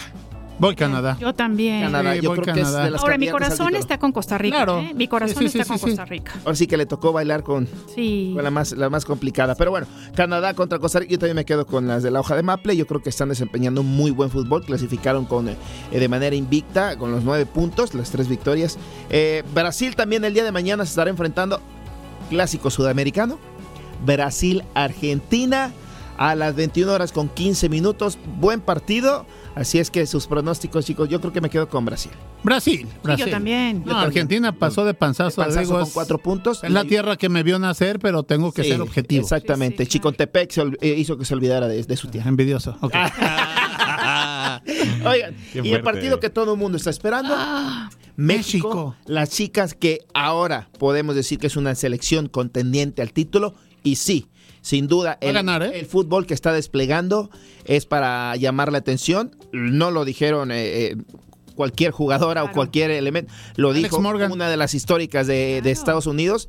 Nosotros jamás habíamos visto una versión mexicana con esta calidad y pues se la toparon en el partido de hace algunos, de algunos Yes. días. México estará enfrentando a su similar de Paraguay, esto el domingo a las 16 horas 4 de la tarde. Me quedo con México. Sí, pues yo también. Sí, no, Por supuesto, ahora sí, por supuesto. Por lo que ha mostrado, yo creo que eh, se está haciendo muy bien las cosas y tiene pues, muchísimas posibilidades. Bueno, también para el domingo, pero ya a las 19 horas con 15 minutos, 7 con 15, Estados Unidos estará enfrentando a Colombia. Las cafetaleras, me quedo con Estados Unidos. Vienen dolidas, están dolidas. Híjole. Están dolidas, van a buscar No, 15, yo- las pague. Yo voy Colombia. Más Colombia. Yo voy Colombia. Yo sí creo que Estados Unidos, ¿eh? Sí, bueno, Yo seguramente sí, Sí, sí, pero sí, ¿saben, sí. qué, No, ¿saben obvio. qué reflexión estoy haciendo? Sí. Realmente lo que me interesa no es ganar, sino apoyar con el corazón. Arriba el más Así es débil. que me quedo con Entre Colombia comillas. y me quedo con Costa Rica. O Colombia y Costa Rica. Ok. Ojo, eh, porque eh, las colombianas traen un despliegue físico importante, Lo interesante. hicieron bien en el, en el pasado mundial. Claro. Y, y ojo, eh, porque ya sabemos que en estas instancias ya es otro torneo totalmente distinto. Sí, ya las finales Se juega- todo puede suceder. Ya se juega con todo. Ya se, algunos eh, equipos que ya están clasificados en el tercer partido, pues ya bajan un poquito el rendimiento, pero van a estar durísimos cualquiera de estos cuatro partidos. Así es que los invitamos para que disfruten del fútbol femenil que está de verdad dando muchísimo espectáculo a toda la gente que lo que lo que tiene la oportunidad de verlo. Señor Erasmo, ahora sí vámonos. Ahora sí, vámonos con el deporte motor porque eh, acaba de terminar la clasificación número uno del Gran Premio de Bahrein, que ya lo decía aquí mi compadre, se va a echar la carrera, usted disculpe la expresión, se va a correr el día sábado, el día de La mañana largada, a las la nueve largada. a las 9 de la mañana. Porque, bueno, eh, los países árabes estarán festejando el, bueno, estarán celebrando el Ramadán. Entonces, eh, bueno, pues el domingo se, convierte día sagrado para los, para los países árabes. intocable. Y entonces lo que será esta carrera y la del próximo fin de semana, dentro de ocho días, también se, se- también se correrá en domingo, eh, en sábado, perdón. Y bueno, eh, ahorita lo que fue la, la Q1, La quali. la quali, la clasificación número uno. Eh, Checo Pérez avanza eh, por ahí de la sexta posición. Y un golpe durísimo, pero durísimo para la escudería Alpine. La escudería francesa tiene sus dos monoplazas hasta el fondo de la parrilla. Se fueron tanto Gasly como Ocon, se fueron a la posición 19 y 20 respectivamente. Y bueno, eh, el- es este durísimo el golpe para la escudería francesa. Oye, ya arreglaron las alcantarillas, eh, afortunadamente, porque ahí No, pero eso es en Las Vegas, Sí. no, se vio en Las Vegas. No, pero aquí tuvieron, Checo Pérez inclusive tuvo, tuvo un percance con las alcantarillas de- de- del- del trayecto, por supuesto, de donde se va a realizar la carrera y ya, ya modificaron, ya arreglaron, porque sí, perjudica y puede llegar pues a prácticamente dejar fuera a cualquier, a cualquier coche en las carreras. Oigan, Liga MX. Liga MX. Jornada número 10 arranca el día de hoy a las 7 de la tarde, 19 horas. Viernes botanero. Exactamente, de agua de Jamaica, horchata. Eh, Tranqui, tranqui. ¿Cuál prefieres tú? ¿Horchata, Jamaica? Jamaica, Jamaica. ¿Tú? Jamaiquita también. ¿Usted, señor? Una cerveza de Yo raíz. soy más exótico, yo maracuyá. Ándele. Ay, pero es que eso no lo, eso no lo ofreció. Ajá, sí es cierto, Dijo qué nada casualidad. más. Dijo nada más. de Ligo el hombre. Jamaica Sí, sí, Bueno, sí. pues yo les dije cuáles y a ustedes me... Ya me dirán de ustedes. Las aguas del chavo. Exactamente, que no se pero bueno. Atlético San Luis contra Puebla el día de hoy a las 19 horas. Me quedo con un empatito en este partido. San Luis no anda bien. Puebla, pues no, tampoco, tampoco. Pero bueno, vámonos Yo, rapidísimo. yo- yo digo que San Luis, ¿eh? San Luis, bueno. Querétaro Santos también el día de hoy a las 7 de la tarde. Me quedo con Santos en este partido. O- ojo, Querétaro viene de dos victorias de manera consecutiva. Yo me quedo con Bien. Así que te fue un gallo con el gallo. Sí.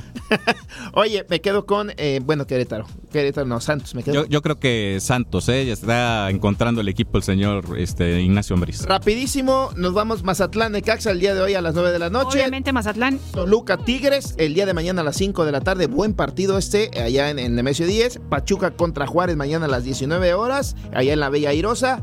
El partido que llama la atención de esta jornada, Cruz Azul, que estará recibiendo las eh, Chivas Rayadas del Guadalajara en el Estadio Azteca. El Estadio Azteca. Me Oye, quedo, 1800 el más barato, eh, y Quedo hasta, con un- y hasta gallinero. me quedo con un empate en este partido.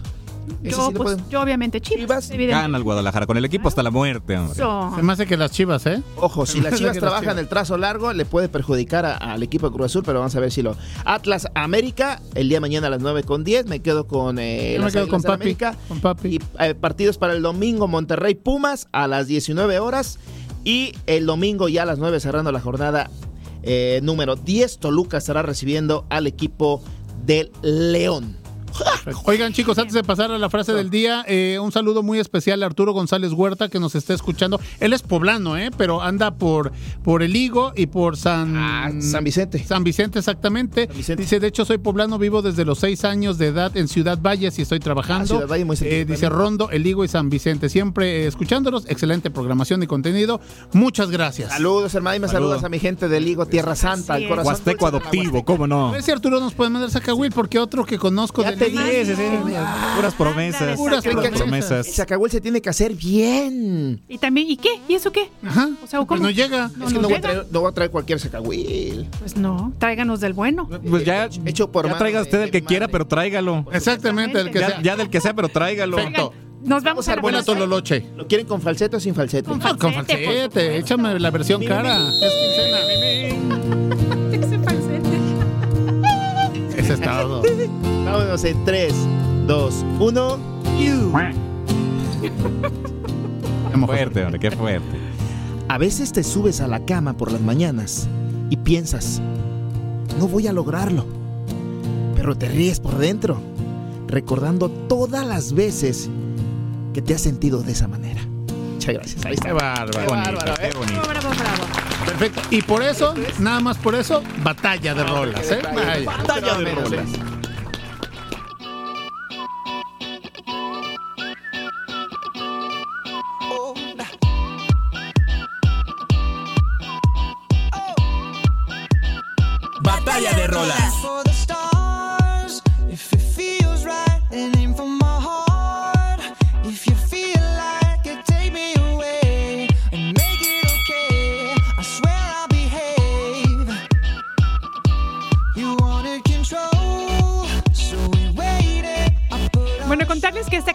Recibió comentarios generalmente muy positivos por parte de los críticos. ¿Qué canción es? Bueno, pues ya saben ustedes que es Moves Like Jagger y es de Maroon 5. Comercialmente llegó al número uno en las listas de los países de Austria, Canadá, Dinamarca, Escocia, Eslovaquia, Estados, Unidos, Finlandia, Hungría, Irlanda, Israel, Líbano, por supuesto que también nuestro país, Noruega, Nueva Zelanda, Polonia y Suecia.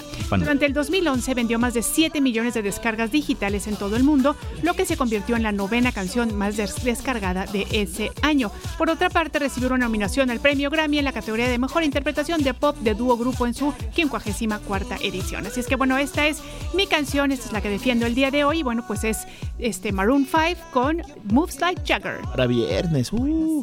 Azúcar. When you're with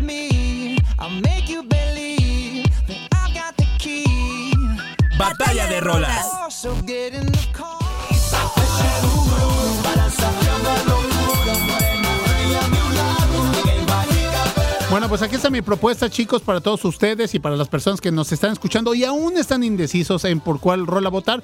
Don Omar del año 2010 junto con Lucenzo, Danza Kuduro. Y bueno, ¿qué significa Danza Kuduro? Bueno, es más que nada se refiere a las exuberantes selvas de la región amazónica, donde la música y la naturaleza se entrelazan en una perfecta armonía. Entonces, ya lo saben, es viernes, botanero, fútbol, Danza Kuduro. ¿Quién vota por mí?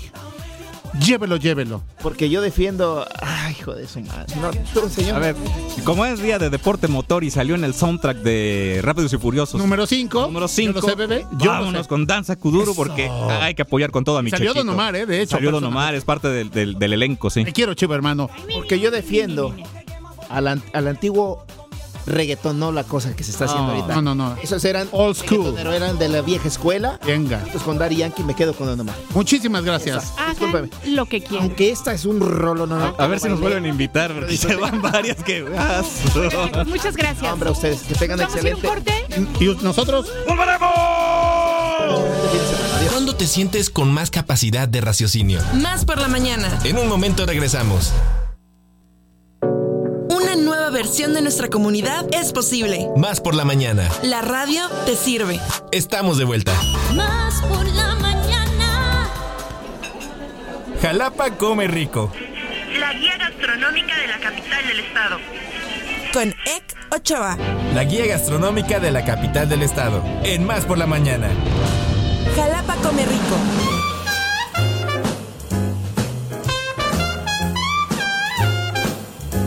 Jalapa come rico y nosotros nos ponemos muy contentos de recibir a Ek Ochoa. ¿Qué tal? ¿Cómo está? ¿Cómo se hola? Muy buenos días. Bienvenido, sí. Buenos días, buenos días. Estar otra vez aquí con ustedes. La semana pasada no vine, pero me hice mi tarea y traigo un tema por ahí muy divertido hoy para viernes. Exacto, amigo, ¿eh? Aparte, primer viernes de marzo. Sí. Oye, queda muy bien para hoy viernes, tienes toda la Sí, razón. sí, sí, todo. Pues Empezar el arránquese, me- compañero. Empezar el mes con todo, con, la actitud, Así es. con ganas de probar cositas nuevas. Pues fíjense que eh, pues ustedes saben que el mundo está lleno de productos que tienen siglos y a veces hasta milenios de consumirse, ¿no? Y uno de ellos que para mí es fundamental en mi nutrición diaria es la, es la cerveza, pues. Oigan, una chelita al día no cae nada mal, está muy rico y todo. Pero bueno, pues también las cervezas han pasado por estos procesos que siempre estamos como peleando, ¿no? De decir, a ver, ¿en qué medida estamos tomando eh, conservadores, productos eh, este, sintetizados? eh, ya saben, todo esto que no siempre es tan saludable. Y tenemos opciones paralelas siempre que podemos consumir, adquirir y encontrar en diferentes presentaciones, ¿no? Vamos a hablar concretamente de las cervecerías artesanales. Eh, ahorita, bueno, ahorita tiene ya muchos años, unos cuatro años, cinco, que pegó un boom bien fuerte, ¿no? De, de hacer tu cerveza en Es correcto. casa. Así es. Y muchas cervecerías eh, pequeñas se han ido eh, pues tomando forma y creciendo, pues dando con eso una oferta muy diversa y muy variada que podemos encontrar. Obviamente, pues estamos sujetos a la disponibilidad de algunos insumos, ¿no? Pero creo que hay un halo por ahí de, eh, pues, eh, mitos o de desconocimiento en torno a la cerveza artesanal que ha limitado un poco su consumo. Porque de repente, por ejemplo, en el restaurante eh, dices, oye, pues ¿qué tienes de tomar? No, pues tenemos chelas este, comerciales y chelas artesanales, ¿no? No, no, pero las artesanales son muy fuertes, mejor algo más, este, más ligerito, ¿no? Este, no, no, es que son muy amargas, ¿no? Entonces la gente tiene de repente una concepción de que la cerveza artesanal es forzosamente más alcohólica y forzosamente más amarga que sabe rara. Es correcto, sí. ¿no? Y la otra que tienen como también una configuración mental muy definida es que eh, te preguntan, bueno, ¿y esa cerveza de qué es? ¿No? ¿Es de fresa? ¿Es de vainilla? ¿Es de, sabores exóticos. A ver, pueden tener sabores este, agregados las cervezas artesanales o sabores que se emulan de la- del tueste o del lúpulo eh, que se use para proveer una tendencia de sabor más cítrica, más cafezosa, más chocolatosa. Y a veces, pues sí, el cervecero sí le agrega ingredientes que son como tal sabores muy particulares, que la fresa, que la naranja, que algo, ¿no? Entonces, pues sabemos que las cervezas tienen ingredientes bien básicos, ¿no? Agua, lúpulo, malta levaduras. Con eso tenemos una cerveza. Ya de ahí que se vayan variando eh, pues los estilos de cada cerveza en función de su preparación, de los tostados y demás, es como eh, lo que va a definir eh, su perfil de sabor, ¿no? ¿Han probado ustedes alguna cerveza artesanal? Sí, claro que sí. ¿Sí? Sí, yo he probado varias y sabes qué, que, o sea, lo, lo que sí, por ejemplo, me doy cuenta y que además lo valoro muchísimo, es que sí saben muy diferente, o sea, Claro. el paladar eh, reconoce sabores muy diferentes a las tradicionales de grandes empresas que conocemos. Sí, justo, derivado de que, por ejemplo, entendemos para empezar que de muchas formas a las cervezas comerciales de las grandísimas empresas que dominan el mercado de las cervecerías, eh, en, en cuestión de costos, en cuestión de volumen de producción y en, cuestión de eh, penetración de mercado, eh, pues usan conservadores, la pasteurizan, eh, usan de repente eh, cereales que no son justamente los de mayor costo y entonces al economizar también los sabores son menos limpios, son más vagos o incluso parecen hasta agüitas nada más con alcohol, ¿no? Entonces, pues en efecto, justamente una de las virtudes que tiene la cervecería artesanal como tal es el hecho de poderte proveer perfiles de sabor un poco más complejos que te permiten también eventualmente jugar con los sabores de tu comida. Es decir, vamos a maridar qué con qué. No, pues un mousse de chocolate acá eh, que esté amarguito, dulcezón, con una cerveza también oscura, una porter, una stout, ¿no? Que tenga sabores también a café, que vaya amarguito, pero también tenga un dulzor.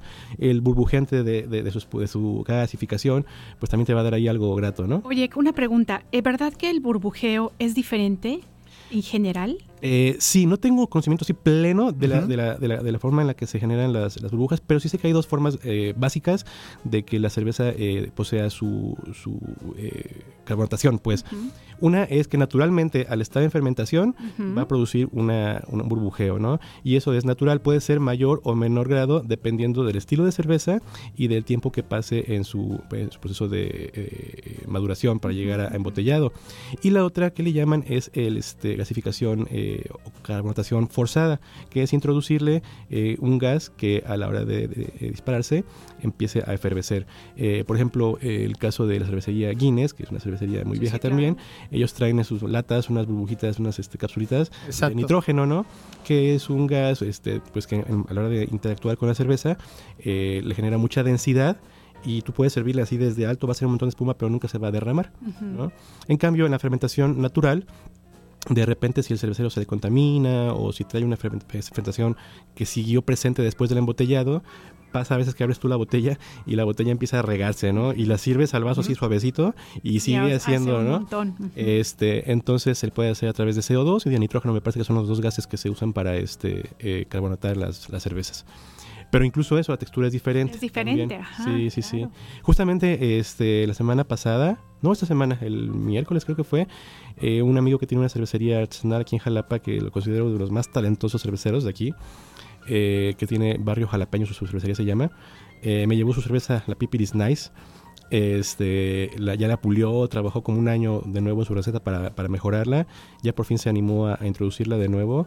Qué joya de cerveza. Es y además una- el nombre está fabuloso, Pipiris Nice. Está buenísima. Está buenísimo. Tiene nombres bien bonitos porque es cervecería del barrio. Entonces tenía este Jalapa, que es una American Pale Ale. Jalapa, es. American Pale Ale. Ajá. Estaba la eh, la del barrio, que era, me parece, una como tipo Pilsner, no recuerdo bien. Y tenía una Stridentopolis, que era una Irish Stout, simulando eh, la, la- la Guinness. Y la Pipiris Nice, que es una Imperial Stout, por ejemplo, ¿no? Pero así como este eh, cervecero aquí en Jalapa, hay muchos cerveceros muy talentosos trabajando eh, de manera eh, constante. Y de repente también hay un elemento que causa un poquito de distracción a la hora de elegir consumir este producto, el precio, ¿no? Obviamente el, el acceso a precios de un productor de pequeña o mediana escala nunca va a ser el mismo al de un productor de gran escala, derivado de todo, ¿no? Entonces si dices, bueno, a lo mejor una cerveza comercial ya en, en- en el, en el súper de la esquina me cueste 17, 23 pesos dependiendo de la presentación y, y la marca, ¿no? Y voy a consumirme una cerveza artesanal, casera, casera de producción chica, eh, en un restaurante o en algún expendio y va a estar entre 45, 70, 80 pesos dependiendo del costo de la producción y sus márgenes de utilidad son muy cortos en realidad, ¿no? Considerando que tan solo la pura botellita cuesta 8 o 9 pesos, ya ahí se les fue a ellos un buen un nivel de su, de su costo general, ¿no? Entonces, como siempre hemos eh, comentado en el, aquí Jalapa Come Rico, me es importante como invitar a las personas a que prueben sus cervezas artesanales locales, que pregunten por ellas en los restaurantes cuando llegues y preguntes, oye, ¿tienes chelas? Sí, tenemos tal, tal, tal y comerciales, pero ¿tienes alguna artesanal? Ah, pues tenemos tal o tal. Claro. Bueno, pues dense una de esas y dos de las otras, ¿no? En vez de, en vez de cuatro, ¿no? Y este, o una y una, y pruebas y, y- y apoyas ese mercado local. Claro. Y también te das la oportunidad de conocer sabores que dices, sí es cierto, la cerveza puede ser un poco más que solamente esta agüita refrescante que... que Es que de eso se trata, ¿no, eh? Este, comadre, porque ya que decías de, de agüita como alcoholizada, yo una vez sí pro- probé estas cervezas gallo, creo que son salvadoreñas, algo así que pues la verdad nada que ver. Yo creo que tenemos que, o nos tienen que ir educando, ¿no? A la banda cervecera, que de repente si te vas por la economía, lógicamente, una cerveza X que de mala calidad, pues te va a salir mucho más barata que una artesanal.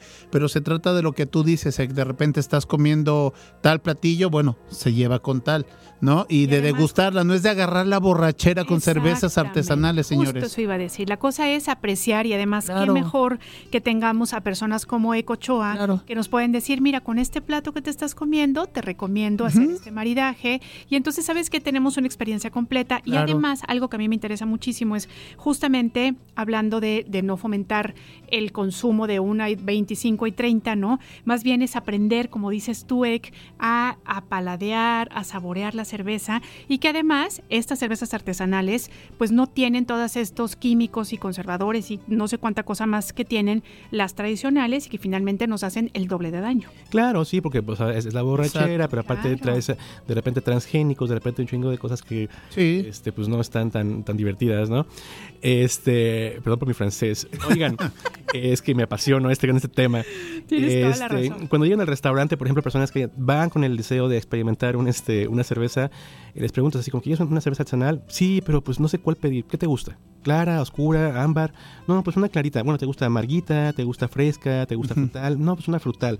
Entonces podemos desde nuestras etiquetas, eh, con diferentes proveedores, elegir cervezas que vayan muy de la mano a tu gusto. Claro. Entonces no te voy a dar una imposición de decirte, ah, tómate esta porque es la que más se vende. Claro, se vende a quien le gusta determinado perfil de sabor. Entonces también cuando vayan a algún lugar, pues pregunten, que le pueden orientar, el mesero puede saber alguna información de los sabores, de la cerveza, de todo eso, y a lo mejor te llevas una grata sorpresa y dices, bueno, pues mejor, en vez de un vinito, me tomo una cervecita con mi comida, Ándale. a gusto, bien rico, y ya comí sabroso. Así es. Oiga, pues yo definitivamente quiero probar la Pipiris Nice. Tienen que... Está fabuloso el nombre, ya nada más desde ahí y además porque es recomendación tuya, De definitivamente. Ecochoa. Trae el sello Ecochoa, Trae el entonces sello venga. de Ochoa, efectivamente. Sí, ya está ahorita en Totomoxle, va a empezar a llegar a más lugares. Ah, qué bueno. Este, va a empezar a difundir por más lugares. Ahorita en primer lugar la tenemos ahí en Toto porque es como somos de casa con ellos. con Ujú. El maestro Juan Ramones está por ahí, lo saludamos. Este, porque sí, cerveza preciosísima, cáiganle por una Pipiris Nice. La producción de este, este lote es pequeña eh, y de ahí se va a empezar ya a estar produciendo más constantemente y creo que vale la pena probarla. Perfecto, nos encanta todo lo que nos cuentas. Así es, eh, pues este, algo más con lo que quiera cerrar con este mi Ecochoa. Obviamente redes sociales, etcétera. por etcétera, supuesto. Paco Merrico guion bajo en Instagram, ahí estamos presentes. Nos llegaron preguntas esta semana, eh, me hubiera gustado contestar porque se quedaron muy este, contentos con el tema del chayote y todas sus eh, bondades con la gelatina y con el postre.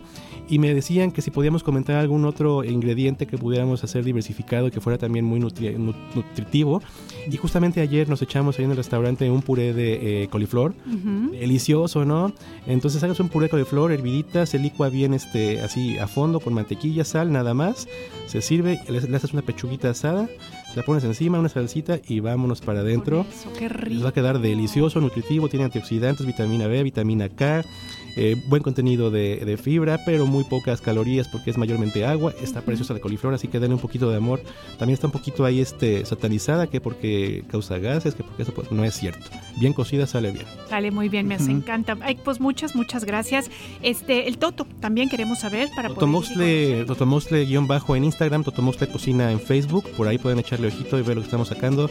Vienen platillos nuevos. Exacto, te iba a preguntar eso. Ahí viene eh, la carta, el menú, todo. la carta, Ah, excelente. este, y también pues cada, cada fin de semana estamos sacando cosillas como de improvisación para cuando vean clientes especiales, es de que, oye, ¿quieres probar algo nuevo hoy? Sí, dale, ¿no? Venga. Entonces preparamos cosas diferentes también como para sorprender al paladar de quien quiera irse a sorprender un poquito. No, pues ya está. Excelente. Oye, bueno, pues te queremos invitar a una batallita de roles. En agradecimiento a todo lo que nos compartes. Claro que sí. Vámonos para allá.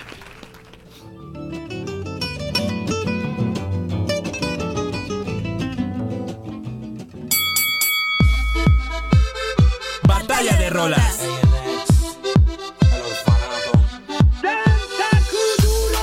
Bueno chicos, amigos, este ya es el último round de la batalla de rolas y estamos escuchando Danza Kuduro con Don Omar del año 2010 y bueno, eh, hay que comentar que este artista, su nombre completo es William Omar Ladrón Rivera, puertorriqueño, mejor conocido como Don Omar, cantante, rapero, compositor, productor musical, empresario y de la Isla del Encanto es considerado como el rey del reggaetón, lo que decía el huracán deportivo de la vieja escuela. Y bueno, tanto por críticos como por los fanáticos de la música, ha incursionado en diferentes géneros, ha tenido participaciones interesantes eh, con diversos artistas. Y bueno, pues ahí está mi propuesta, mi queridísimo Eco Ochoa, Danza Kuduro. Es viernes, vamos a bailar tantillo, chelita artesanal aquí en la mano, en Totomostle. Entonces, bueno, ahí está mi propuesta para todos ustedes. Espero haberla vendido eh, de la mejor manera para que votes por mí. De rolas.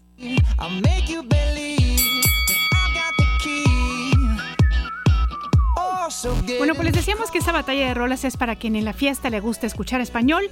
Tiene la versión de Danza Kuduro y para quienes quieran escucharla en inglés y bailar hasta la noche, toda la noche entera, bueno, pues está esta versión, esta versión de Maroon 5. Contarles que la banda de Maroon 5 junto con Cristina Aguilera la cantaron por primera vez el 21 de junio del 2011 en el reality show The Voice, en la que Aguilera y Levine fueron entrenadores. También el, el 3 de agosto ellos tocaron esta canción en America's Got Talent, lo que generó un aumento en sus ventas al día siguiente. Ha habido como muchas interpretaciones tanto de la banda sola como junto con Cristina Aguilera, pero también hay que mencionar que, no sé si recordarán esta serie Glee, bueno, pues Sí. los chicos de la serie Glee interpretaron la canción en un popurrí con Jumping Jack Flash de The Rolling Stones en el décimo episodio de su tercera temporada, así es que bueno, es una canción que se ha escuchado a lo largo y a lo ancho de este mundo y bueno, también el día de hoy la tenemos aquí en Más por la Mañana, así es que querido Ek, ¿con qué canción te vas a quedar? Híjole, por otros recuerdos y por el ambiente con Don Omar por esta vez. Ay, ay, ay, qué barbaridad. Venga, venga, brazo arriba, mi queridísimo Eco Choa. Muy bien, amigo. Oigan, también llegó un voto de Beatriz que dice: Fíjense que Danza Kuduro me pone muy de buenas. No es que no me guste la de Maroon 5, pero me quedo por la de tu compadre Don Omar. O sea, se Pibe dice Muchísimas Beatriz, gracias, te Betty. perdono porque te quiero. No pasa nada. Híjole. Y bueno, pues decirles que esta es justamente la canción ganadora. Así es que, querido pibe, te felicito. Nos vamos a ir despidiendo de este programa Bailando Danza Kuduro. Claro que sí, comadre, es hora de ir levantando el puesto. Muchas, muchas gracias a las personas que nos acompañaron, no nada más hoy, sino toda la semana. Esperemos que haya sido un programa nutrido, que les haya aportado algo. Seguramente sí, porque tenemos a grandes colaboradores todos los días. Muchas gracias a la producción, Josu de la Fraga, Alita Mota. Se han ganado un merecidísimo fin de semana. Descánsense, pónganse en modo avión. Rafita, muchas gracias. La- Lalito, Lalito Soto, también gracias por todo el apoyo que todos los días nos, nos eh, brindas. Y hoy que es el Día Mundial de, del Piropo, era del Piropo, ¿verdad, comadre? Mi queridísima comadre del cumplido, bella, preciosa comadre Ile Quiroz, muchas, muchas gracias. Pues lo mismo para ti y también, por supuesto, para nuestro queridísimo Eco Choa, que está aquí para terminar el programa con nosotros y nosotras. Así es que les esperamos el lunes. Ya saben que a las 9 de la mañana aquí estaremos con más. Por la mañana. Más